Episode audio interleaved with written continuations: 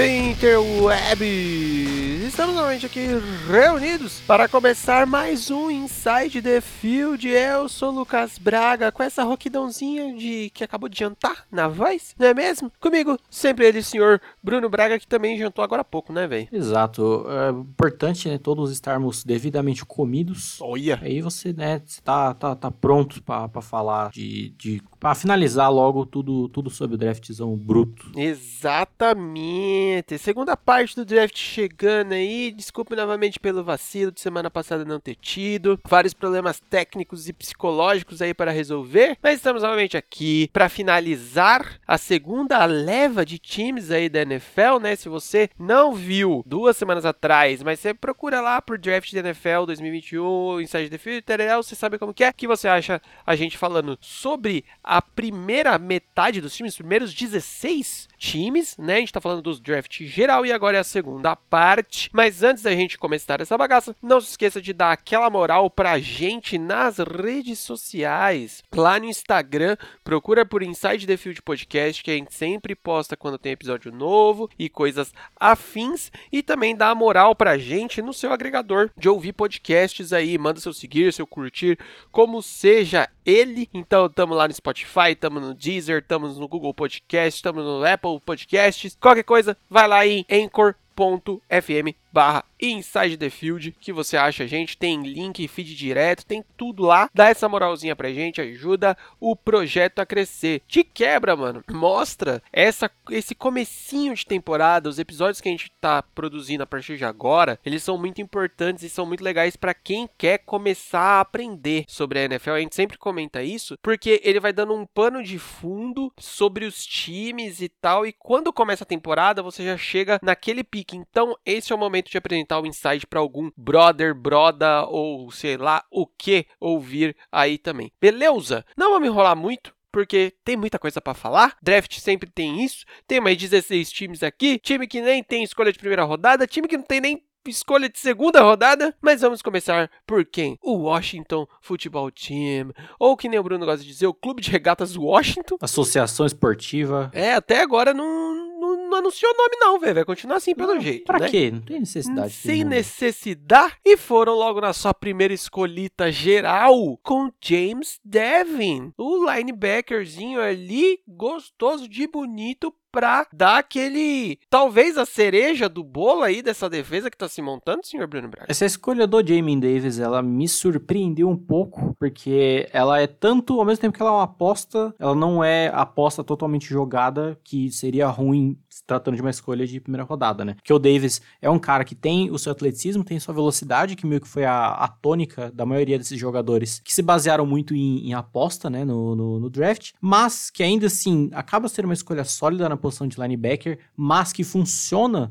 enquanto aposta, considerando de que, como eu falei, né, não é aquela aposta absurda de um cara que você não tem muita certeza do que, do que pode render, mas por quê? Tá, vai para um time que tem um bom coordenador defensivo, que tem um head coach que manja dos linebackers, só você pegar aí todo o histórico dele, tanto treinando quanto jogando, e que vai jogar atrás tendo a segurança né, de uma linha defensiva muito, muito boa. Então, é ao mesmo tempo que é um, um, um projeto, é uma, uma mini aposta, você tá dando uma estrutura muito boa em volta para ele se desenvolver. E como a gente já falou aqui várias vezes, como vocês estão agora, é uma defesa que tá se formando, mas que já tem uma base muito sólida nessa linha defensiva, né? Foi a grande força do time a temporada inteira, principalmente com a chegada do Chase Young no draft do ano passado. Então agora você meio que vai complementando o, o, o resto, já tendo uma base muito sólida. Então acho que, que, que vale. Foi aquela escolha que você. Na hora que saiu, eu fiquei meio que ué, mas depois deu pra, parei pra pensar um pouco, vi a opinião de outras pessoas também, li e tal, e deu pra, deu pra sacar o que quiseram fazer. É, dá pra encaixar bem e também desenvolver mais o moleque que já tem um puta potencial num, num ambiente bacana. Complementando as escolhas aí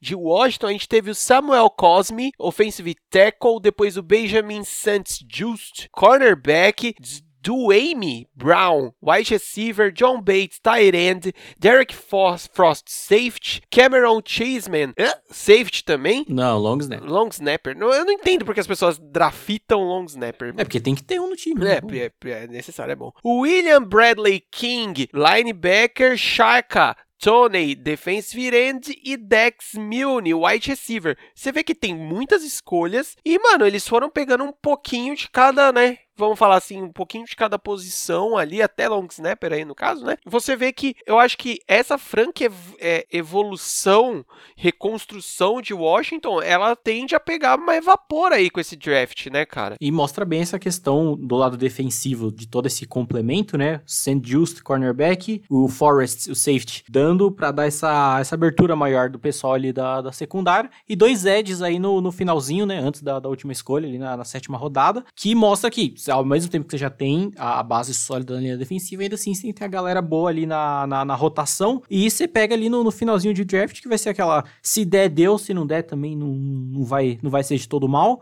O Samuel Cosme na segunda rodada é uma escolha muito, muito boa ainda. Talvez tenha que dar uns ajustes ali na linha ofensiva para funcionar todo mundo junto. Mas ainda assim, também foi uma escolha muito boa. E vale, obviamente, a escolha do long snapper, principalmente quando o nome dele é Homem do Queijo, né? O Cheese Man. Então acho que, que vale. Então, no geral, o draft de Washington foi um draft sólido. Acho que dá para dar uns 6,5 para 7 ali. Acho que essa, essa divisão como um todo Ninguém, tipo, brilhou absurdo no draft, mas até que saiu joinha, assim, nice. Ah, mano, o que é, o que é meio louco é pensar que até dentro dessa divisão, meio louco por pura babaquice minha, mas que o Washington acaba despontando até como o time mais forte, se duvidar, né, mano, antes de começar a temporada. É, é, tá entre ele e Dallas, basicamente. Mas falando ainda dessa divisão, a gente tem New York Giants, que foi descendo ali no draft, já que as escolhas dele, né, mano, a galera já tava pegando o que eles queriam, então foi descendo, acabou aí nessa vigésima posição, começando com Kadarius Toney wide receiver logo de cara, porque precisamos de armas, né, nesse ataque. É, primeiro rompeu esse, esse, esse paradigma de que o Dave Gettleman não faz trade down, faz, não fazer um, faz dois ainda, do, de uma vez. Mas, ô, ô, Bruno, desculpa te interromper, mas não pareceu um, um trade out de, tipo, birrinha? De tipo assim, ah, já que eu não tenho, também vou descer essa porra, sabe? Ou assim, eu não faço a menor ideia do que eu estou fazendo, então eu vou descer, porque vai que dá uma cagada de sobrar um cara muito absurdo de cair no colo, aí eu pego. E acabou não ser nenhum nem outro, né? Porque essa escolha do Kadarius Tony, cara. É, o Tony, tipo, ele é um cara complicado, porque ele é um wide receiver muito playmaker, mas playmaker no quesito de, tipo, ele não é muito bom em nada, basicamente. Tipo, ele dá aquela estendida de jogada, ganha jardas pós-recepção, mas não é aquela arma, aquele complemento absurdo. Talvez fosse uma escolha muito boa, assim, ainda de primeira rodada, mas ali no finalzinho pra um time que já é um time pronto, tá ligado? Seria ali mais, sei lá, também que Kansas City não tinha primeira rodada, né? Mas talvez, é que Buccaneers também não precisa de nada, mas deu pra entender o que eu quis dizer. deu pra entender. E, cara, é tanto que o Tony, durante todo o processo do draft da galera que fazia o scout mais de perto, etc., tinha galera que gostava mais do Tony e a galera gostava menos. E até quem gostava muito do Tony achou cedo ainda essa escolha dele na 20. E é aquele, aquele reforço de corpo de recebedores que também não chega para dar aquele impacto, tá ligado? Você fala, puta que pariu, agora realmente a gente tem um, ou um wide receiver número umzão principal, ou um cara que vai realmente ter um impacto. Vai produzir no nível ok, mas também não é aquele absurdo que você fica, é, principalmente considerando o quarterback também, né? é, eu ia comentar exatamente isso, mano. É um, é um bom wide receiver, é um bom wide receiver para complementar elenco e se você tiver um bom quarterback. Então, que não é o caso de, de Nova York. Mas assim, vai ser bem aquele cara que vai ter que carregar o piano, digamos assim, talvez. E talvez os holofotes acabam caindo muito nele. E aí, mano, é, é, é meio foda de pensar que talvez você pode estar tá queimando um cara que seria muito bem aproveitado em outro time, tá ligado? Num time bagunçado desse. E não dá para pensar também qual o fit certo, porque, tipo, como wide receiver principalzão, você teve que meio Darius Slayton na temporada passada, que foi muito, muito bem. O Tony, que também serve meio que fazendo aqueles wildcats ali na linha, às vezes até correndo com a bola. Também não tem a menor necessidade quando você tem o Saquon Barkley, né? Então, cara, sei lá o que quiseram fazer com essas coisas. É, teve mais escolhinhas aí. E aí, mano, um foco mais pro lado defensivo, porque a gente tem o Aziz ou Julari, linebacker, o Aaron Robson, cornerback, Elerson Smith, linebacker, o Gary Bridwell, running back, e o Rodarius Williams, cornerback. Então você vê, mano, que New York não tinha muitas escolhas e focou ali de dar aquela povoada entre o meio e as laterais do campo, né, mano? Mas, assim, vou ser bem sincero que ninguém que me chame tanta atenção assim, né, velho? Ah, a escolha do Ojular eu acho bem, bem boa, assim, mas é aquela parada, meio que o que a gente falou da primeira, que vai que cai alguém no colo, meio que sobra, não sei ao certo, também não vi em relação a insiders, como tava muito em relação a board dos Giants, eles estavam muito fechadões com o Jolari, ou foi de certa forma o que sobrou. Essa foi uma escolha muito boa, essa que tem mais o que o que possa vir a produzir, mas assim, eu gostaria mais que tivessem feito o contrário, tá ligado? Ter endereçado um linebacker principalzão, você tinha o Jeremiah ou o Uso Koramoa disponível ainda, que bizarramente caiu até a segunda, o dia 2, que aí daria uma escolha um fit bom, porque a defesa dos Giants é minimamente bem estruturada também. Então, se tu endereça um linebacker bom, como o Koramoa na primeira rodada, e pega o Tony ou qualquer um dos outros wide receivers desse tipo na segunda rodada, você daria dando um fit bom em cada um dos lugares com prospectos melhores. Como eu falei, a escolha do Ojular eu acho que meio que se destaca como a melhor desse, desse draft, mas também nada, novamente, que, que enche muitos olhos. Aaron Robinson na terceira também acho ok, dado o valor de ser na terceira rodada. Mas como falamos, no geral, meio que o padrão da, da divisão, que foram drafts razoáveis, nada que expande muitos olhos, mas talvez a dos Giants tenha sido a mais, mais fraquinha, assim. Não foi um desastre, não foi horrível, mas acho que dá pra ser a, a mais fraquinha e dar talvez um 5, provavelmente. É, mano, eu acho que é por aí. Se comparar com o resto da, da divisão, né, mano? É, enfim. Dando sequência, a gente chega em Indianapolis Colts. Aí sim. Aí, ó, ó, o Brunão aí, ó, soltando fogos e falando que olha como você faz, porque logo de cara eles escolhem o Quit Pay. É assim que se fala, né, eu acho. Quit Pay. É exatamente, defensive end. E é isso aí, mano. Vamos. Assim, o, o, o draft geralzão do, de Indianápolis mostrou muita coisa. Mostrou que é um time que tá vindo pra ir pras cabeças, vamos falar assim, né, velho? É, eu fiquei meio. Assim, a escolha do Quiripay, ela, ela é ótima, ela é excelente. Vai num fit bom pro, pro time. Foi num valor bom ali na, na final, no final da, da primeira. do dia 1, como um todo. E, cara, acaba sendo uma escolha muito boa como um todo. Me espantou um pouco. Eu esperava que o time endereçasse um pouco mais a questão da linha ofensiva, né? Que acabou sendo literalmente a última escolha do time. Mas que no overall me surpreendeu eles terem ido com outro Ed na, na segunda rodada, no Dial Odeimbo. Mas no geral, cara, acabou sendo um draft bem bom. De não são muito daquelas escolhas, com exceção do Pay, daqueles prospectos absurdos. Você olha fala, puta que pariu, esse é foda, um fit perfeito. Mas você vê que foram bem, bem, bem precisos nas escolhas em fits de necessidades do time, né? Então, assim, considerando que é, é um time pronto, querendo ou não, né? Tudo meio que depende ali do nosso querido Carson Wentz agora, mas considerando que é um time mais para pronto do que para reconstrução,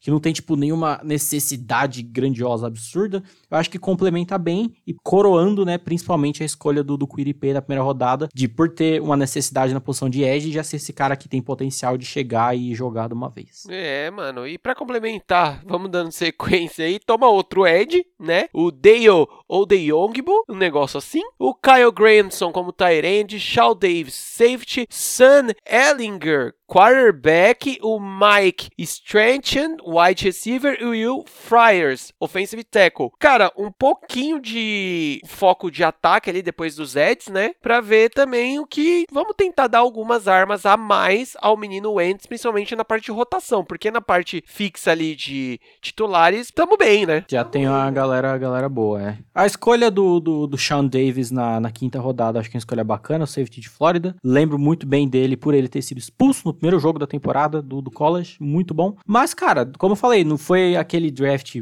que você olha e fala, puta que pariu, aquela escolha linda, maravilhosa, com aquele prospecto absurdo. Mas foi um draft bem sólido e bem, bem preciso, bem coeso. Acho que um, um set duro, fixo. Secão, sim. É, é, alto e gordo, tá, tá, tá bem, assim, pro, pros Colts. Considerando, né, nesse contexto de que não é um time com uma big necessidade absurda, que vai mais no, no complemento mesmo. Aquele set que se chorasse bem pra professora dava pra ser mais, né? Mas não, não chorou, não, não, não, não tentou. Dando sequência, a gente chega em ter esse Titans, que, mano, logo de cara foram com Caleb Farley lá na primeira escolha como um cornerback, que, mano, eu achei uma escolha ok, assim, digna, vamos falar. Foi um pouco de surpresa para mim, é, mas considerando que o Farley já tinha, se eu não me engano, já tinham saído, né, os três cornerbacks principais. Uhum. O Horn, o Sorten ou o Farley era o terceiro? Agora eu não lembro, mas enfim, ainda foi na primeira rodada, né? E cara, apesar de ter sido essa surpresa na hora, ela faz um sentido no fit do time, principalmente considerando o quão bosta foi a defesa dos Titans temporada passada, tanto em pass rush quanto em secundária. E é um cara que, mano, tem um potencial absurdo, tem esse potencial de ser o cornerback playmakerzão, com ball skills e os caralho. Tem um pouco de de dificuldade de ser o, o shutdown corner, né? Aquele que vai grudar no wide receiver, falar com licença, senhor, você não vai jogar hoje, muito obrigado. Mas ele também tem um probleminha com, com, com lesão, mas que se voltar bem e se voltar, voltar focado com a, a mentoria ali do, do Mike Vrabel, tem tudo para ser uma, um cara que, é, que consiga complementar bem essa defesa, considerando que é uma necessidade absurda, considerando que você já tem um ataque bom, que vai conseguir botar os seus 30 pontos, pelo menos, ali no, no, no board. Se a defesa não ajudar, é meio, meio, né, difícil ali. Mas acaba sendo uma, uma escolha boa no, no overall. Acho que chega para complementar bem. Depois a gente teve o Dylan Hadus, offensive tackle, Monty Rice, linebacker, Elijah Molden, cornerback, 10 Fitzpatrick. Eita, rapaz, não precisava um, dois, três, não. Tem logo 10 wide receiver. Rashad Weaver, defensive end. Race McMath, wide receiver. E o Brad Breeze, safety. Cara, dois wide receivers aí para tentar dar um up, mais cornerback, linebacker. Mano, uma coisa bem ali, abertona também, tentando tapar os buracos ali, né, velho? O Raduns, na segunda rodada, offensive tackle de North Dakota State, jogava lá com o menino Trey Lance. Eu achei uma escolha muito bacana, considerando que é uma linha ofensiva, que a gente já falou várias vezes, que é parte primordial desse ataque, que ajuda muito o Derrick Henry a fazer o que ele faz, basicamente, né? Então você ter é, mais bem estruturada, tanto no quesito de rotação, até para pensar, né, em lesão, essas merdas, e também, né, ser uma, você não vai ter a linha para sempre ali disponível, é bom, é uma escolha que funciona de uma maneira muito sólida. E me surpreendeu o Rashad Weaver ter caído até a quarta rodada, Ed de Pittsburgh, que faz meio que daquela daquela daquele povão de linha defensiva dessa classe, que são caras que você vê que tem um potencial, mas ainda estão muito cru. Então, dependendo de como conseguirem desenvolvê-lo, tem tudo para ser um bom jogador, considerando que é um time que, né, como eu falei no quesito defensivo, temporada passada foi um desastre como um todo, principalmente no pass rush. Fez uma contratação pontual, que ainda comentaremos aí mais para frente para essa posição, mas no caso de um bom desenvolvimento do Weaver, tem tudo para dar bom também. E no geral, é um draft bom, mas que também não, não enche os olhos, também é absurdo. Eu acho que um 6,5 serve, assim, suave. É, cara, eu acho que também, assim, não foi ruim, né? Que nem a gente já viu alguns aí, talvez a gente fale. E que veremos, é, Deixa eu falar, falar de mais alguns logo menos, mas também, assim, não foi aquele rolê de você falar assim, puta, resolveu a minha vida. Dando sequência, tivemos Minnesota Vikings, que logo de cara trazem o offensive tackle Christian Darshaw. Cara, e aí? Eu quero que você fale, Bruno. Nossa, o, o Minnesota Vikings, ele sabia de algo nesse draft. Porque, cara, que, que aulas cria? Aulas. Vazou? Que, cara, eles tinham escolha 14, né, da primeira rodada. E já era meio que, assim, essa questão da necessidade da linha ofensiva. O Darrison é um excelente prospecto. E é o que tudo indicava, era o, o topo da bird deles, o Darrison. A torcida tava fechadona ali, mano. Christian Darrison, vamos, vamos junto com ele. Aí chegou na escolha 14, vê a notícia que eles desceram, trocaram com os Jets, como comentamos no podcast passado, que os Jets subiram para pegar o Alaja Vera Tucker. E eu comentei nesse outro podcast que, por parte dos Vikings, tinha sido um leve assalto ali no, nos Jets, o que eles fizeram, para dar essa acumulada absurda que eles deram de escolha de terceira rodada. E aí os caras me descem da 14 para 23 e conseguem a porra do Christian Darrison ainda, cara. Foi incrível, mano, foi... Isso é saber o meta do jogo, É cara. isso, foi, cara, aulas. Aulas, como eu falei, é aquela escolha perfeita. O Darrison é, é um excelente prospecto. Tava, já era meio que a, a, fechadão ali com, com o time, era da board deles. A torcida também queria muito. Então foi aquela junção perfeita de ser o cara, de ser o fit que vai já vai, ou plug and play, já vai chegar e jogar, e que vai complementar o time de um jeito absurdo. A gente sabe dessa necessidade é, de, de linha ofensiva do, dos Vikings já há um tempo, que eles vinham tentando, é, vem tentando dar umas complementadas ao longo dos drafts, mas nunca fecha de vez. Eu não lembro qual escolha foi do draft passado, que foi o Ezra Cleveland, mas com o Darrison agora, acho que já dá, tem o suficiente para dar uma estruturada boa e pensar, agora a gente tem uma linha ofensiva minimamente decente e, né, obviamente a culpa sempre vai cair no Kirk Cousins, mas ainda assim para dar uma solidificada melhor no, no, no, ataque como um todo. E, cara, o draft inteiro foi chuchu, beleza. Vamos falar sobre esse draft chuchu aí, porque logo de sequência temos a escolha de Kellen Mond. Essa não foi, não. Quarterback, olha aí. Depois a gente tem o Chess Surratt, linebacker, Davis, offensive guard, Patrick Jones, segundo, defensive end, o Kenny Nwangu, running back, o Karen Bynum, cornerback, Janarius Robinson, defensive end, o Women Swift é, Smith, Marset, White receiver, Zach Davidson, tight end e o Jalen Twyman. Twyman. Defensive tackle. Mano, também bastante coisa, bastante, bastante escolhas. E o que eu achei legal, velho, é que foi justamente nos pontos onde que o time, digamos que tava meio que esburacado. Porque a gente já falou também várias vezes que os Vikings era aquele time que tinha jogadores muito bons em setores específicos, mas que parecia que não dava liga. Talvez justamente por essa falta de outros jogadores. E meio que parece que eles foram tentando botar o dedo na ferida ali, né, velho? É como eu falei, essa escolha do Kellen Mond aí não, não abrange muito, muitos olhos. É, bem desnecessário, meio desnecessário, né? Das 700 escolhas de terceira rodada que eles tiveram, mais o White Davis ali, mais uma escolha perfeita, complementando tudo que eu falei em relação à linha ofensiva dos Vikings com a escolha do Darrisol. Cara, que, que, que aula que eles fizeram, que foi tanto a escolha do Mond quanto do Davis, foram das escolhas que eles pegaram dos Jets. Então, uma escolha foi semi jogar no lixo e a outra foi muito, muito boa. Então, meio que, né, fecha ali bem. O Patrick Jones, segundo, Edge de Pittsburgh, também entra meio que no que eu falei agora do, do Rashad Weaver, que sabendo desenvolver o Orapas tem tudo para dar certo. Esperava talvez uma, uma maior endereçamento, se é que existe a palavra, em secundária, acabou sendo só um cornerbackzinho. Mas no geral, e, e essa meio que o padrão do do, dos Vikings dessa gestão, que é acabar dando muitos trade downs e acumulando muito, muito capital de draft como, como um todo, e que no geral acaba saindo coisas muito boas, até de jogadores mais da, da quarta rodada para frente, que a gente nem espera tanto e que acaba jogando bem. Então, é, esse aqui é. Depois dos Vikings só vai faltar um time da NFC Norte. Então, o que a gente falou até agora da NFC Norte foi lindo, foi maravilhoso, foi muito, muito bom. Dá pra dar um 8 bonito nesse draft aí do, do dos Vikings. E aí, né, falta um, um primo feio aí da NFC Norte, que quando a gente chegar nele, a gente gente desenvolve mesmo. Agora o Brunão vai até tomar uma água enquanto eu começo a falar aqui, porque tivemos Pittsburgh Steelers. Bull. Em seu primeiro escolha, temos o motivo por Brunão não estar agora com um loiro pivete em seu cabelo. Semi-loiro pivete. É, é quase que um napolitano pivete, porque o Brunão tinha feito uma aposta que se os Steelers não escolhessem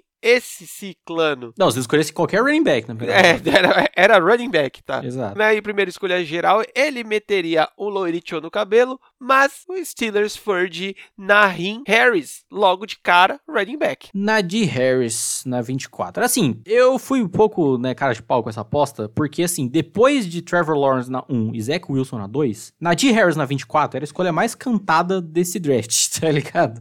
tipo, era óbvio, já estavam Mike Tomlin o Matt Canada estavam fechadões ali com o menino Harris. E assim, Falando do jogador, ele é muito bom, ou Nadir Harris, ele é muito bom, era o melhor running back dessa classe por, por muito, assim.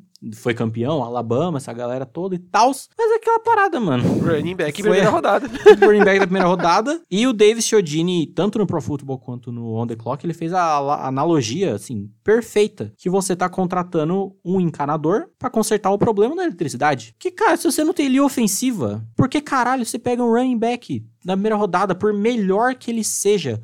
Considerando o tanto de jogador que não era para estar tá disponível nessa escolha 24 que estava disponível como o Tevin Jenkins, por exemplo. Se pega o Tevin Jenkins nessa e aí na segunda puxa uma linha ofensiva, aliás, linha ofensiva nessa, e na segunda puxa o running back, considerando que eu não via tanto qualquer outro time pegando o Nadi ainda na primeira rodada, ou até se sobra algum outro, beleza, tá ligado? Mas aí pega logo de de prima, assim, por mais que já tivesse muito, muito claro, na hora que falou o nome dele nem foi tão, tão triste, porque eu falei, eu já estava, já estava em paz, conforme, né, já tinha muito tempo que já estava fechado nisso, mas é aquilo, acho que até alguns outros jogadores que a gente fala, é, que a gente vai falar desse, desse draft, como foi o Pat Fryermuth Tyrande na segunda rodada, tipo, mano, puxou um Tyrande na segunda rodada. Foi uma escolha que muita gente se empolgou, falou, puta que pariu, escolha boa. Eu fiquei tipo, cara, really? Até quando que eu não conhecia muito do Fryermuth. Quando eu fui ver, acho que meio que dá para juntar o comentário tanto na escolha do do Nadi quanto do, do que são jogadores bons, principalmente o Nadi, que vão produzir bem, mas e aí, tá ligado? O que que isso traz de, de ajuda?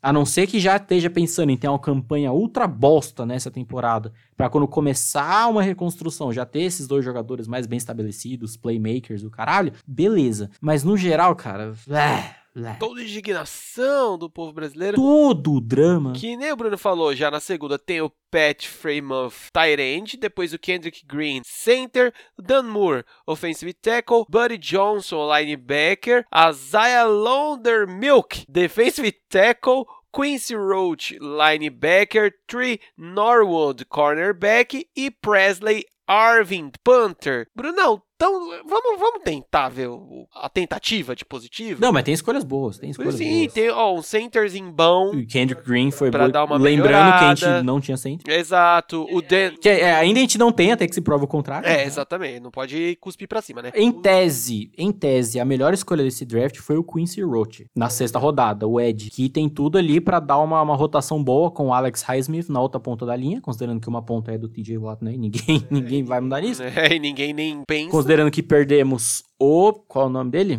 Hum, Ih, rapaz, aí, ó, olha Olha o o torcedor, torcedor aí, ó, como é. Caralho, esqueci. No Bud Dupree, Bud Dupree. Considerando que não renovamos o contrato com ele, meio que abriu uma, uma vaga ali no Ed do lado, do lado direito, que já tinha o Alex Highsmith, que foi uma escolha do final de draft do ano passado, e que até apareceu bem nos poucos jogos que entrou depois da lesão, né, do, do Dupree, e eu acho que o Roach tem tudo pra dar uma, acrescentar uma rotação boa desse lado direito, e querer ou não, essa escolha do Presley Harvin, ela é muito importante, porque tem uma maldição na posição de punter dos Steelers, que há alguns anos a gente tem o cidadão chamado Jordan Berry, que além de ser ruim, é feio, que tem uma piada da, interna da torcida, que ele é o nosso MVP, porque, cara, ele é um punter, tipo, qualquer coisa, tá ligado? Quando começou, a, é, chuta. Quando começou a temporada passada, aliás, antes, né, a gente contratou o punter que era dos Chiefs, que era um punter muito bom, por sinal. A gente falou, caralho, agora, agora vai, tá ligado? E ele foi horrível, não sei por qual motivo, ele foi horrível. A gente trouxe de volta o Jordan Berry e Denise. E o Presley Harvin, além de ser um punter, ele é de fato um punter bom, ele é o cara que acrescenta esse bagulho. Será que ele vai fazer um passe? E aí? E aí? Será? Acontece? Vai? Não sai? Não sei. Então é uma escolha, uma escolha curiosa, mas no geral, considerando que o, o draft dos Steelers é o primo feio da AFC Norte, no caso, né? E, mas também não foi um desastre horrível, lixo, mas é meio. uh, meio. fal- Falta, falta tompeiro, saca? Mas acho que um 5 tá, tá, tá de boa. 5, considerando que, considerando que nós estudamos numa escola particular, que a média era 6, né? Então acho que o 5 ele fica ali que você, você você tentou estudar, mas você ficou mais tempo jogando, então você não estudou muito. Então aí você sabe umas paradas ali na prova e tirou um 5, tá, tá, tá nice. Ah, Brunão, ó, eu vou, vou, ah, vou dar uma fé aí pros Steelers, porque, ah, usando a mesma analogia que você usou, a gente estudou em escola particular, mas a gente estudou depois de estudar na escola pública sendo bolsista. Então a gente tinha o dom de trocar ideia com o professor. Realmente. E fazer o professor olhar o seu lado e pá. Então a gente conseguia tirar esse 6 só pra passar, tá ligado? E aquela coisa, eu, como eu falei, não, não queria a escolha do Nadir, mas já que veio, né, estamos 100% fechado com Então o menino, com o aí, menino porra, Harris. né? Com o menino Harris, tamo aí. Aquela parada, não tinha nenhum running back, agora tem um. Também, também, tem isso também. Então vamos chegar e falar de Cleveland Browns. Olha aí a galera, todo mundo da, da família ali. Perdemos. Porque logo de cara os caras me escolhem o Greg Nelson segundo cornerback, cara. Mano, os Browns tá se armando, né, velho? Puta que pariu. Entrega, entrega. Eu postei no, no- Ah, não. Na verdade, quando saiu a escolha da segunda rodada, eu mandei no Twitter: Clemência, Browns. Clemência. Porque, mano, um ótimo cornerback e logo que nem o Bruno já falou, já vamos puxar a segunda rodada, o Jeremiah Ozuo Koromoa, linebacker, talvez um dos melhores da classe, né, velho? o segundo, e a, a opinião de alguns, como o do Brett Coleman, O primeiro. ele tinha acima do Micah Parsons, inclusive. Olha isso, irmão. E, cara, assim, a questão do. Eu fiquei muito surpreso do Coramoa ter caído até a segunda rodada e depois veio a público que ele tinha tido alguns problemas no, no coração, no cocoro, que foi o motivo de, da, dele ter caído até esse ponto, mas também não deve ser nada muito sério. E, cara, ele é um puta linebacker, eu falei, segundo, primeiro pra alguns. É um absurdo que esse cara joga. Tem a, a questão da versatilidade, que lembra um pouco que a gente falava do Azeia Simmons no draft do ano passado, que, mano, você pode botar ele avançando pra bater no, no running back, no pass rush, recuando um pouco mais até pra marcar Tyrant, quem sabe até no, no wide receiver, que ele vai vai fazer, vai desenrolar. E considerando que a escolha caiu no colo dos Browns e que também não tinha lá grandes coisas na posição de linebacker, é um fit absurdo. Voltando, né, a primeira rodada, o Greg Nilsson, que também adiciona um- uma opção a mais no, na questão de cornerback, que para além do Denzel Ward também não tinha muita, muita gente, né? E agora, cara, você tá tendo dois cornerbacks muito bons, o Nilsson tem tudo pra jogar muito. Então, assim, essas duas primeiras escolhas, sozinhas, já são melhores que alguns drafts inteiros de certos times, assim, tá ligado? E aí, no geral, fale, fale o resto que a gente, que a gente complementa. Sim, vamos dar sequência que tem Anthony Schwartz, wide, é, wide receiver, James Hudson, offensive tackle, Tommy Togiaya, defensive tackle, Tony Fields, linebacker, Richard LeCounte, safety, e o Demetric Felton, wide receiver. Gostei do sotaque francês. É, tem que, tem que ter. Mano, eu acho que só foram escolhas precisas, assim. Digamos que pegava na rodada que eles estavam o melhor prospecto daquilo que eles estavam precisando, tá ligado? Anthony Schwartz na, na terceira rodada também foi uma escolha muito, muito boa. É aquele tipo, cara, wide receiver na terceira rodada de uma classe ampla que vai chegar para complementar uma, um grupo que já é minimamente decente, considerando que a gente tem o retorno do nosso menino Odell também, né? Que esqueci, ninguém lembra mais que ele tá lá, mas ainda tá lá. Então tem tudo para ser uma para ser um fit muito bom. Essa, esses focos defensivos mais para baixo achei bem, bem curioso também nesse quesito de jogadores que, considerando que é mais para baixo do, do draft, aquela apostinha que se der deu, se não der também não é nada, não é nada muito muito danoso. E essa última escolha do Demetric Felton, ela é muito curiosa porque o Brad Coleman, faz tempo que eu não estava como aqui, né? Ele fez um, um, vídeo pouco antes do draft falando sobre os grandes sleepers desse, desse draft, né? Talvez jogadores que talvez a galera não desse muito, muito, muita ficha, mas que tinha tudo para dar bom. Um deles, o Jamie Davis, né? O linebacker que foi a primeira escolha lá de, de Washington,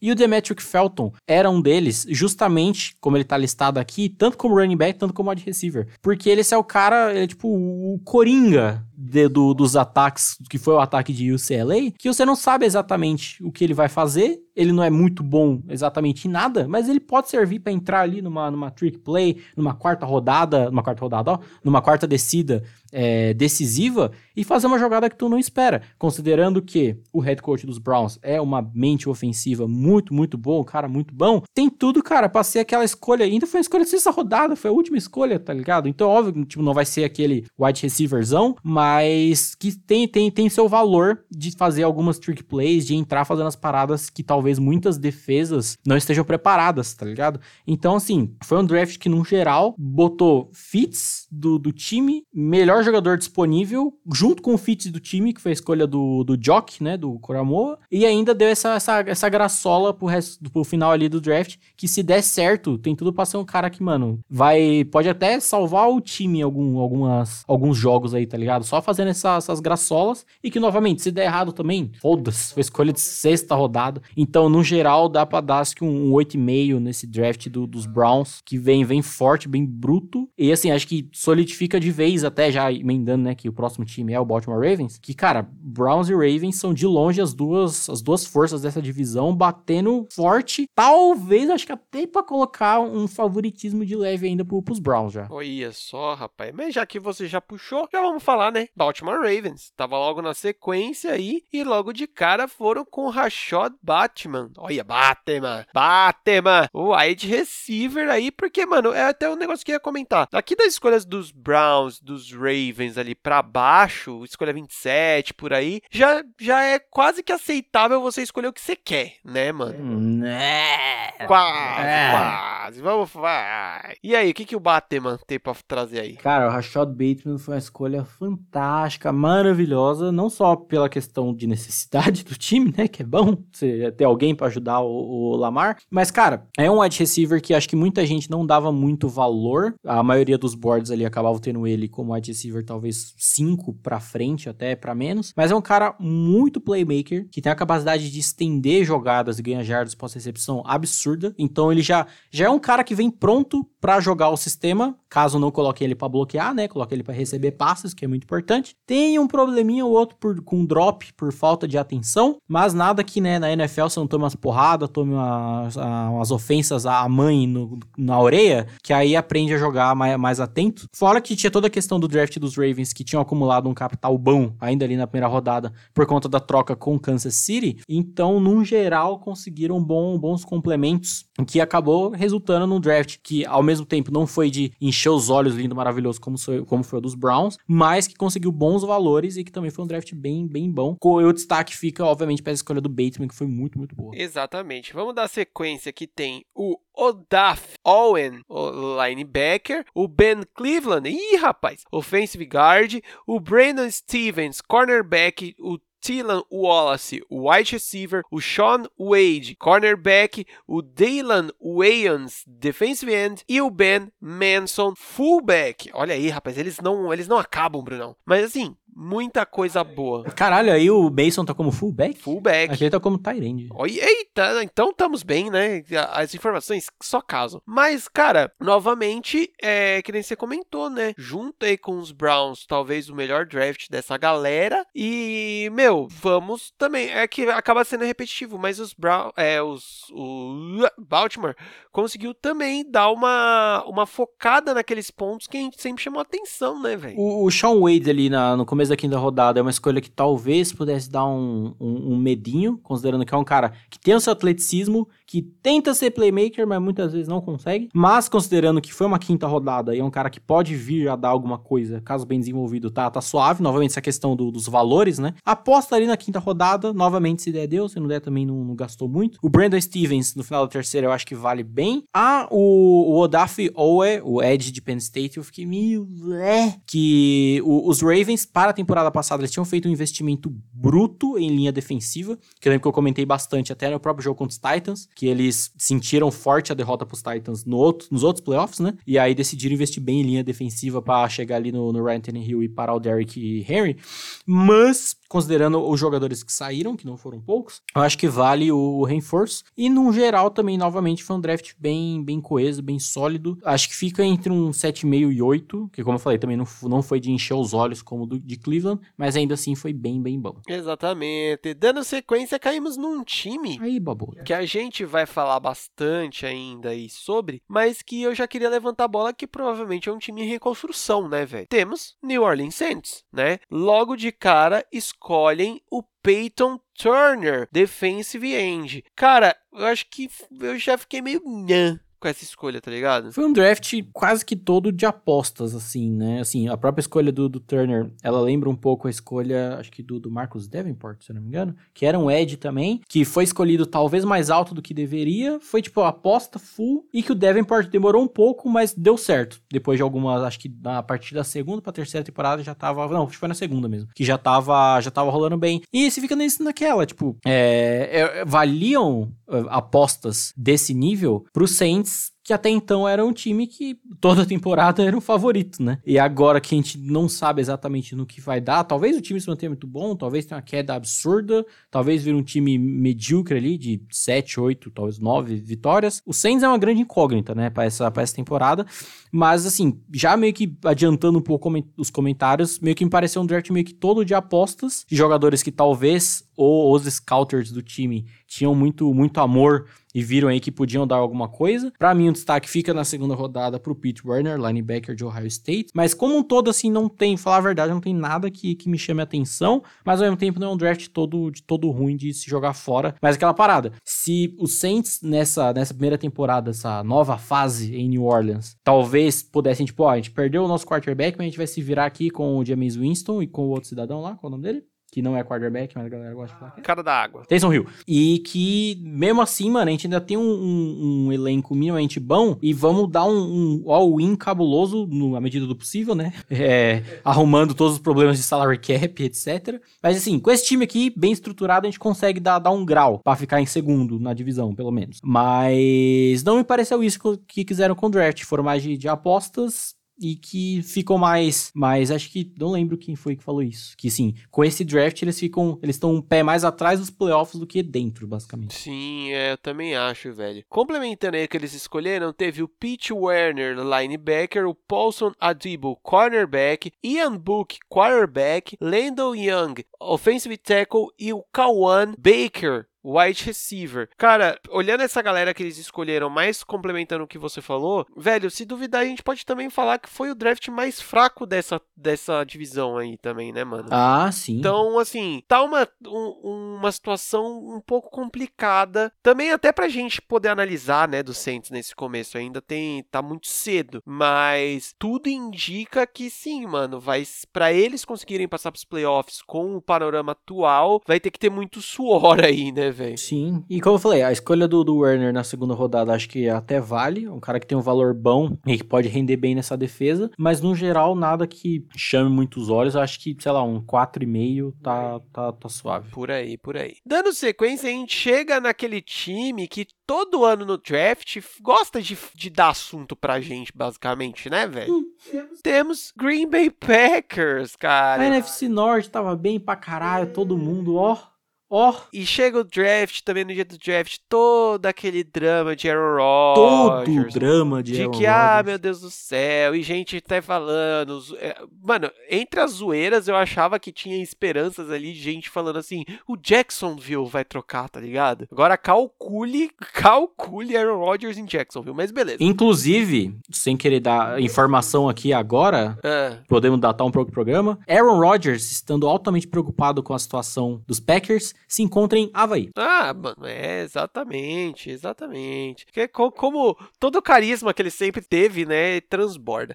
Mas enfim, na primeira rodada, Green Bay Packers escolhe Eric Stokes. Qual a posição dele? Fala, fala pra mim. Cornerback. Cara, é... é, foda que, assim, quando essa escolha saiu, novamente, recapitulando, né? Foi no dia do draft, da primeira, do dia 1, que veio essa questão que o Aaron Rodgers tá, tá foda-se, não aguenta mais, não aguento mais essa merda. E tava naquela, que talvez fosse trocado pra Denver ainda no, no, no dia do draft. Saiu a escolha do Patrick Surtain em Denver, fica, é, será que não já escolheram pra Green Bay essa escolha? Que, que aí eu daria, daria um grau até, né? Considerando que tem a necessidade de cornerback e tal.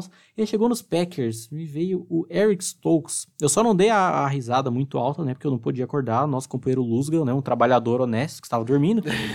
Mas eu falei, tipo, cara, why? Why? Por que, velho? Tipo, novamente, né, reforçando a indignação do, do rapaz do bigode. E, mano, pra que pegar jogador para ajudar o senhor, né? Lembrando, desde 2012, a única escolha de primeira rodada de jogador de ataque dos Packers foi o Jordan Love. Então, assim, é complicado, cara. O Eric Stokes ele não é um jogador ruim, não vejo digno de primeira rodada, e que foi naquele padrão de jogadores que, assim, na dúvida, ele tem um atleticismo absurdo, isso de fato ele tem, mas, cara, tá ligado? Renovaram com, com o Kerry King, que todo mundo lembra por ele ter sido queimado de todas as formas possíveis na final de conferência contra os Bucks. E, e aí, tá ligado? O que vocês querem pegando outro cornerback em primeira rodada, tá ligado? Não dá pra entender o que esses caras fazem, velho. Não, exato. Aí você entende, porque tem muita gente também que fala que o, o Rodgers é estrelinha que é também. só por ser, né? É, mas mano, aí você, agora imagina você ser o quarterback há 12 anos, que nem o Bruno falou, beirando sempre ali tá em playoffs, mano, de novo batendo na, na final de conferência, você sendo eleito MVP, né, pela terceira vez, e você chega Mano, pensa isso, você vai entrar em contato com um time pra falar, e aí, rapaz, o que vocês estão pensando em fazer no draft? Os caras me sacam isso, tá ligado? Não desmerecendo o Eric Stokes, mano, o cara é... tem um um futuro aí, vamos falar, né? Mas, porra, é sim de cair o cu da bunda olhando do lado do Rodgers, vai. Dando sequência aí nas escolhas de Green Bay, a gente tem o Josh Myers, center, o Amari Rodgers, wide receiver, Rice Newman, o offensive guard, o Tedero Slayton, defensive tackle, Sherman John Charles, cornerback, o Colin Van Lenen, offensive tackle, Isaiah McDuff, linebacker e o Killing Hill, running back. Você vê que, mano, é, ainda daria para tentar dar uma passada de pano, falar, ah, pegamos um center, depois wide receiver, e assim, mas, porra, podia ser uma, pelo menos com mais cuidado, né, velho? A escolha do Myers até acho razoável, a do Rodgers é de fato a menos pior do draft, não só pelo valor posicional, mas porque o Amari Rodgers eu também vejo como um desses. Eu já via como um sleeper, um possível sleeper, e também tava nessa lista que eu citei do, do Brett Coleman como um dos sleepers, que via lá em Clemson, né, jogando com o nosso menino Tre Trevo Lores. Fica fácil, né? É, mas assim, ainda assim, acho que pelo, pelo valor posicional também, de ser o fit da posição, né, do time precisa, um cara bom, peronomútil. É a terceira rodada, acho que, que valeu bom, é a, é a melhor escolha aí desse draft, mas no geral, velho, novamente, como eu falei, foi a NFC North tava bonita, foi o quê? Bears com 9, Lions com 8 e Vikings com 8, né? Acho que foi o um bagulho desse. Se eu não me engano, foi isso. É isso né? aqui, te corta, corta pela metade, né? E dá um 4 bonitos pra, pra eles novamente aí. Obrigado por nada, Green Bay. Obrigado por. Não, ele sempre. O bom de Green Bay no draft é que eles sempre geram pauta pra gente, né? Ah, eu, eu solucionei a razão aqui do Eric Stokes ter sido a primeira escolha. Porque o símbolo de Georgia é exatamente o símbolo de Green Bay, só que cinza. Ih, então rapaz. tá aqui, ó. Fechamos, resolvemos o rolê. Não, e sabe por que também ele foi escolhido por Green Bay? Dig. Porque Stonks. Que Stonks. Logo na sequência. Por isso que escolheram o Amari Rodgers. É, também. rapaz, ó, tudo, tudo, mano, tá Tá tudo, tudo tá aí, ó. tudo. É um draft com muita lógica. Exatamente. Cadê o metaforando aí pro draft de Green Bay? Como diria Dave Pazos, é o draft da Universidade Loucos. Né? pariu. Dando sequência, a gente chega em Buffalo Bills. Bom, bom. Os meninos. Eu, eu vou chamar essa temporada toda do Buffalo de Bills de Os Meninos. Buffalo de Bills. Buffalo de Bills. Parece Cavaleiro de Zodíaco, né? O Buffalo de Bills. Ou Bills de Buffalo seria melhor. né? Vou chamá-los de Os Meninos, porque eles estão vindo, velho. Eles estão, eles estão, mano, a evolução dos Bills tá sendo da hora de acompanhar. E logo de primeiro, eles catam e escolhem o Gregory Rosso, Roseal Rousseau. Rousseau. Rousseau. ali para jogar na pontinha da linha defensiva, não é mesmo? Bom, muito bom. É curioso porque o Gregory Rousseau, acho que antes da temporada do college, temporada passada, obviamente, né? Do college começar, ele era o Edzão, caralho, Gregory Rousseau, caralho. E aí foi meio que caindo ali, né? Foi meio, meio mal ou menos. Esse eu, não, eu não lembro se ele teve problema de lesão, acho que teve com. Como é que fala? Da, da cabeça? Concussão? da cabeça. Da cabeça. Demência. AVC ele teve. Mas, ainda assim, novamente, o, esse, essas quatro primeiras escolhas dos Bills foram assim: a gente tem necessidade disso, vamos nisso, com um dos, pelo menos, melhores jogadores disponíveis. E acho que essa escolha do Rousseau na 30, ali, finalzinho da primeira rodada, vai, vai bem, vai, vai bonito. Então foi bem coesa, mas também já era uma escolha levemente cantada, assim, né? Era um dos times que na primeira rodada talvez pegassem o Nadir Harris, caso ele estivesse disponível, que ia ser uma escolha ruim, mas essa do, do Rousseau acabou indo bem. Então agradece, agradece nós. Olha só. Na sequência, eles tiveram a escolha do Carlos Bar Bachon, defensive end, Spencer Brown, offensive tackle, Tommy Doyle também offensive tackle, Marcus Stevenson, wide receiver, Damar Warling, safety, Rashad Wiggles, cornerback, Jack Anderson, offensive guard. Coeso também, né, cara? Os meninos estão fazendo o trampo deles direitinho e não é de hoje, vamos ser sinceros. É, acho que lembra um pouco é, o que foram as duas primeiras escolhas do- dos Colts, né? O Ed na primeira rodada no, no PEI, pra ser já um cara que talvez venha pra ser o titular. E na segunda, o cara que talvez encaixe na rotação. No draft dos Bills meio que dá um pouco disso também, né? O Rousseau pra talvez já entrar como titular. Vai depender, óbvio, né? De N questões aí. E o Bashan Jr. talvez pra ser um cara mais de rotação. Essas escolhas de linha ofensiva logo no, no mais comecito ele também eu acho bem bacana. E no geral, como eu falei, foi um draft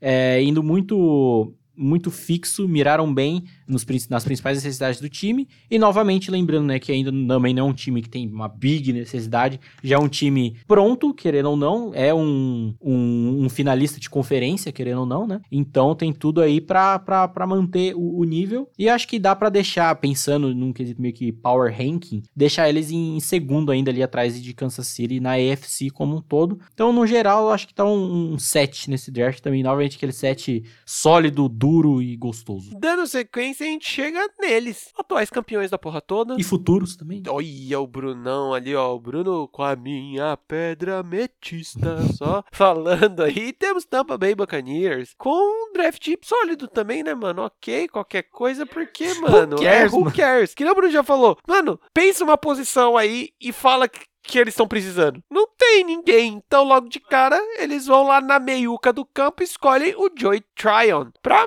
linebacker. E é nóis, porque sim, né? É Edzinho, né? É tipo, essa é uma escolha que faz sentido pensando no futuro, considerando que a gente já tem uns rapazes ali mais de idade, como o Jason Pierre Paul. E, mas, novamente, cara, é escolha totalmente pro futuro, porque, mano. Porque sim, porque eu posso, porque eu quero. É, cara, se eu não me engano, eu, não lembro se é confirmado isso, posso estar dando uma fake news aqui, mas acho que sim. Que é a primeira vez na história da NFL que um time é campeão e os 22 titulares estão de volta pra temporada seguinte. Sim, é prime... tá certo. E eu tava tá certo. pensando que tem isso, né? Tem o draft, que querendo ou não, por mais que não tenha sido, né, mas escolhas absurdas, pode dar alguma coisa. E os Bucks ainda tiveram, acho que uns dois ou três jogadores importantes que optaram por não jogar a temporada passada por conta da pandemia, que vão voltar. Aí eu já não sei te informar, só sei que já o dono do time já falou pro Tom Brady, aí, meu, se você quiser jogar até os 50, eu te banco. Até os 50, tamo suave aí. E é isso, cara, assim, a escolha do Joe Tryon não é ruim, porque é essa questão da necessidade da primeira rodada, mas pensando pro futuro, eu acho que até dá, dá, dá, dá um grau sim, né, considerando. Você tem os edge rushers que já tem mais idade, principalmente o Jason Pierre-Paul, acho que, que, que vale sim. Exatamente. Para complementar, eles escolheram o Kyle Trask, corner, quarterback. Mano, quando saiu a escolha do Trask, eu vi que esses caras estavam num nível de foda-se, assim, cara, caguei. É, só vem todo mundo que nós ensina quase, né, mano? É tipo o Senai, tá ligado? Da, da NFL. Ó, oh, a gente vai ter, olha que beleza, em sua primeira temporada, Kyle Trask vai ser campeão do Super Bowl. Não vai ser Trevor Lawrence, não vai ser Justin Fields, não vai ser Big Mac Jones. Talvez seja também, né? Não sei. Aí seria doido, hein? Mas aí a gente tem Robert Hansen, offensive tackle, o Jalen Darden, wide receiver, KJ Bright, linebacker, Chris Wilcox, cornerback e o Grant Stewart, linebacker também. Cara, isso.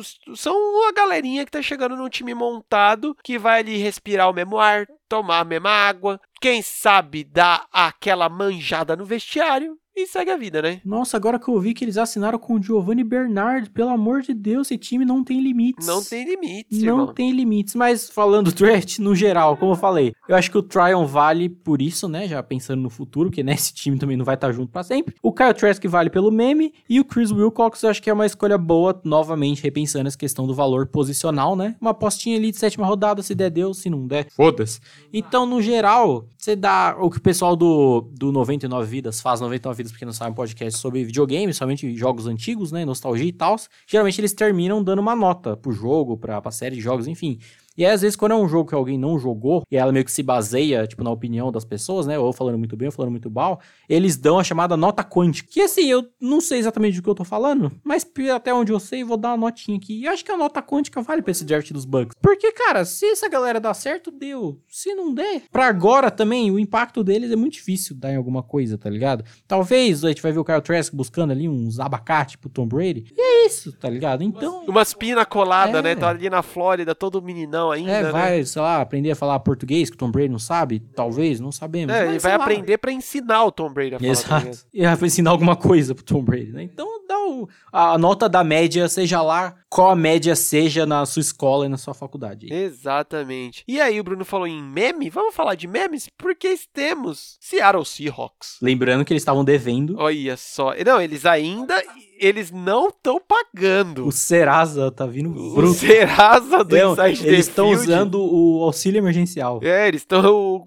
Pior que tinha um nome lá dessa porra. Liz, tem uns, no, uns bancos que tem, acho que um bagulho deles chamado Liz, tá ligado? Mas eram os Seahawks, mano, os eternos panacas da, do draft, porque tinham três escolhas e fizeram o que com essas três escolhas, Brunão? Escolheram Dwayne S. Creed, wide receiver, Trey Brown, cornerback e Stone Forstyle, Offensive Tackle. Só isso, mano, três escolhas que se juntaram da meia, digamos assim, né, velho? Não dá literalmente uma meia, né? Uma meia mesmo. E, cara, assim, eu fui atrás do, do Dwayne Eskridge, porque eu não conhecia quando o nome saiu no, no draft. E pelo que eu vi do cidadão, é um cara de muita velocidade e de ser mais esse wide receiver do estilo do que eu falei do que Daryl Stone. Talvez esse playmakerzinho, coisa rápida ali, tá ligado? Bate bola rápido, troca. Aí eu te pergunto, Brunão, Seattle tá precisando de wide receiver? Então, cara, tipo, principalmente falando de wide receiver de velocidade, você tem um quarterback que é um dos melhores passando em profundidade. Você tem dois wide receivers absurdos fazendo jogadas em profundidade. Que um deles, inclusive, tava, foi fazer corrida para tentar entrar na Olimpíada no tiro de 100 metros. Que cara bom. Faltou o Buda Baker correndo na frente dele, que nem na interceptação lá do, do jogo dos Cardinals. E aí, cara, talvez vai fazendo uma força aqui, supletivo, supletivo, para tentar encaixar o Eskrid no esquema, seria para ser esse essa essa não primeira primeiro alvo, mas como o Russ também é um grande pocket passer, talvez assim, ah, não deu merda, manda ali no rapaz e ele que se vire. Mas cara, tem que fazer muita força para pensar de alguma maneira desses três cidadãos dando em algo. E é aquela coisa, se é um time pronto ou com pouquíssimas necessidades, com três escolhas aqui e meio que joga essas escolhas no lixo, é, até, né? Até que vai. Mas não é. É um time que tá sendo carregado por, por três homens aí há muito tempo. Muito tempo não.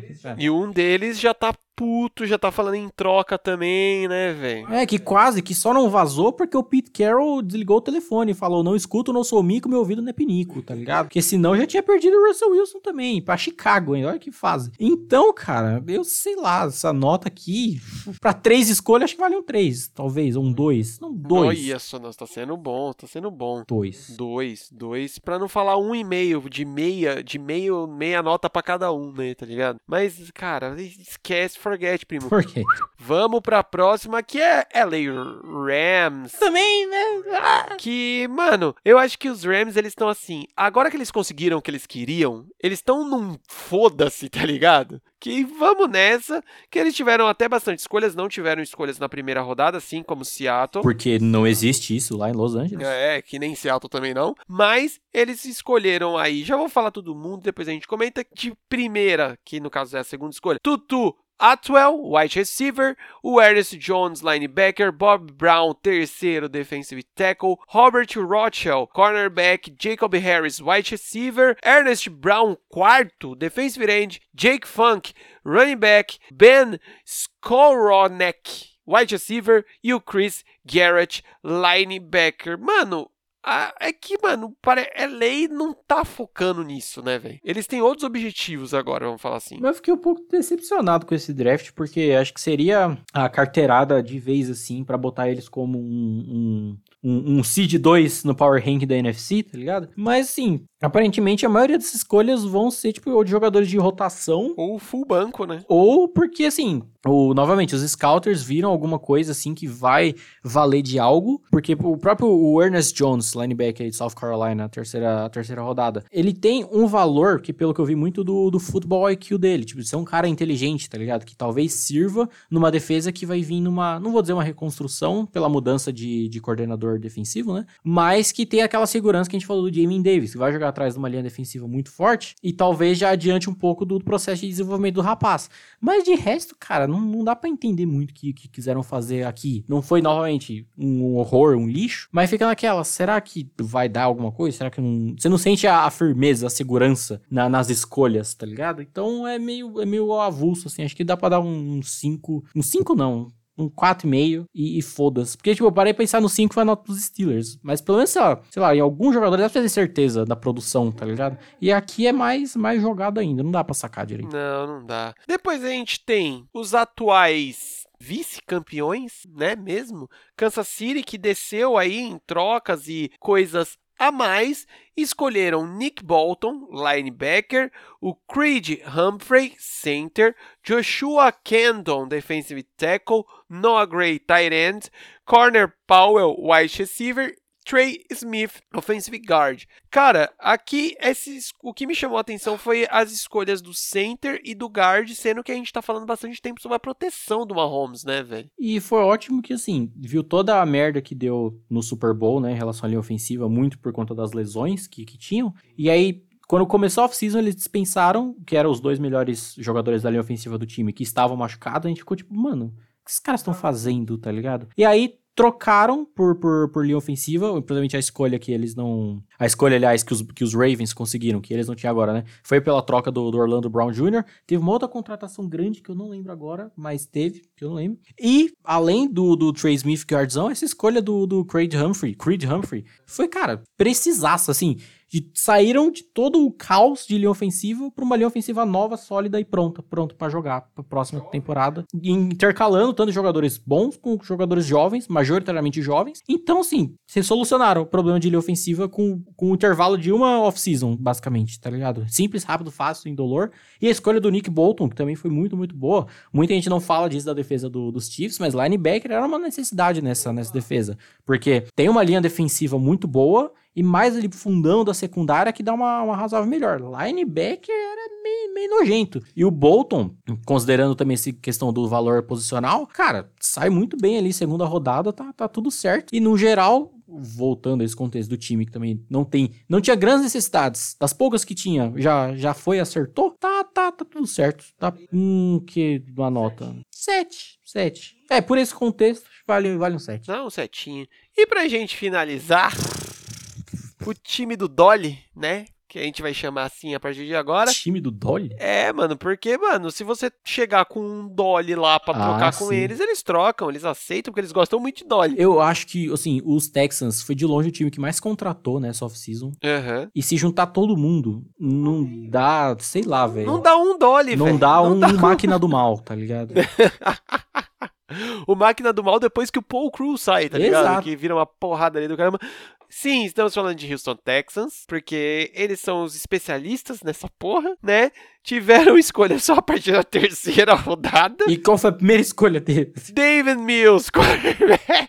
Ai, ai. Ai, Jesus. Mano, o que que fa... o que que tem na água de Houston, tá ligado? Mas enfim, depois tiveram Nico Collins, wide receiver, o Brevin Jordan, tight end, Garrett Hello, linebacker, Roy Lopes, defensive tackle. Cara, sabe o que eu vou falar isso, pro, acho que pra caramba ainda nessa nossa pré-season aqui. É muito louco você pensar que eu acho que, que três anos atrás a gente falava de Houston batendo em playoff e dando trabalho, né, velho? Isso que era Isso que era foda de pensar, né? Tava olhando, 2018, a, a defesa dos Texans foi a, a segunda melhor da liga contra o jogo terrestre. Só perdendo, obviamente, pra defesa dos Bears, né? Foi aquele ano cabuloso. E aí, te deu um intervalo de dois anos. Eles eram, tipo, que foi a temporada passada, né? A pior de longe. E o, o, o, o melhor ponto disso foi que na semana 3 ou 4 ou 2, não lembro. Começo da temporada passada, eles jogaram contra os Steelers. E eles tomaram mais de 150 jardas terrestres dos Steelers, cara. Como? Como isso, tá ligado? E esse draft, assim, essa escolha do Davis Mills, não, não sei se, tipo, eles viram alguma coisa ali no- nos olhos, na- nas chamas dele, porque não dá pra sacar. Obviamente o time vai no foda-se, obviamente o Deshaun Watson não, não vai. Já tem as conversas internas ali que muito provavelmente o cara talvez nunca mais nem pise num campo na vida, pelo menos não de futebol americano, e que, né, se se confirmar tudo em volta dele, que aparentemente é verdade, tem mais é que se fuder mesmo. E aí, o quarterback até então dos Texans é o Tyrod Taylor. Cara, não, não dá pra sacar direito o que quiseram fazer. Essa escolha do Nico Collins acho que até ok, mas é bizarro que, tipo, você pensar nela com o Deshaun Watson como quarterback, ela funciona muito bem, não só por ser um que era um quarterback muito bom, mas porque ele é um cara de, de ameaça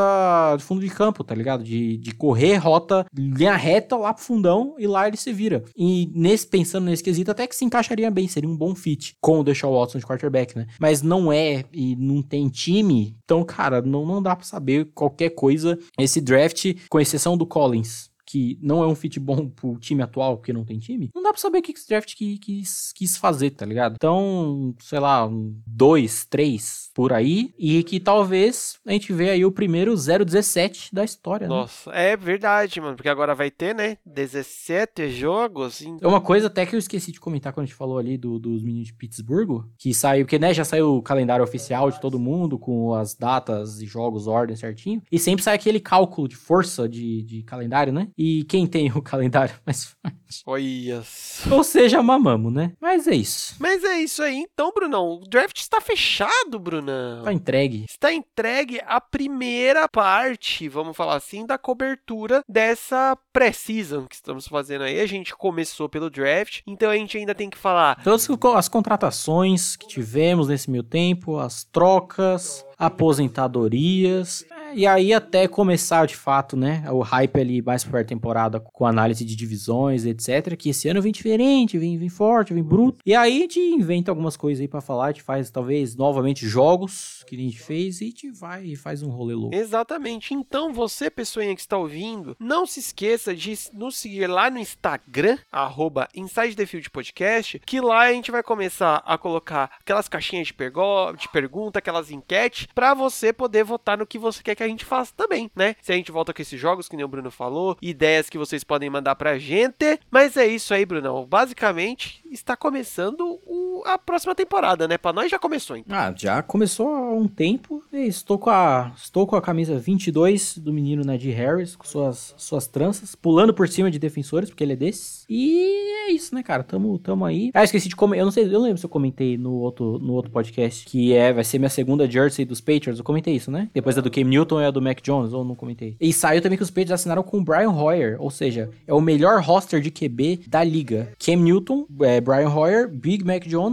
e o Jarrett Stidham, ou seja, lindo. Mas é isso, fechamos, fechamos aqui, foi bacana, o draft é sempre um evento muito da hora, e eu fiquei feliz de ter, ter feito jus ao hype que eu tava tendo desde setembro do ano passado. Valeu, hype valeu. E eu tô com uma camisa que, que eu não sei mais, porque toda hora tá falando de mudar o time. Não, fisicamente eu estou com a camisa da Iron Maiden, pô. Nem que você falou que você tá com a camisa 20 e tantas aí do menino, que você tá fechado com ele. Ah, no meu caso, camisa dos Eagles, eu não sei com qual camisa eu tô, porque eu já não sei mais com Jalen Hurts, parece que já foi pra um agora. Não, já, já resolvi. Ah, fala. Ah, porque você tem a camisa do, do finado Carson Wentz. Finado Carson Wentz. E o número é 11, que é em homenagem ao peso do Devonta Smith. Olha só, exatamente. Olha, rapaz. Ou é 11, os, os dois cambitinhos, que é a perninha dele, assim, né? É. Olha, pensando sempre à frente do meu tempo. Então é isso, galera. Semana que vem estaremos de volta. Não se esqueça de nos seguir, de dar essa moral que eu já falei aí. Falo de novo em seguir a gente no Instagram e curtir e seguir e tudo mais onde você ouvir podcasts. E adeus!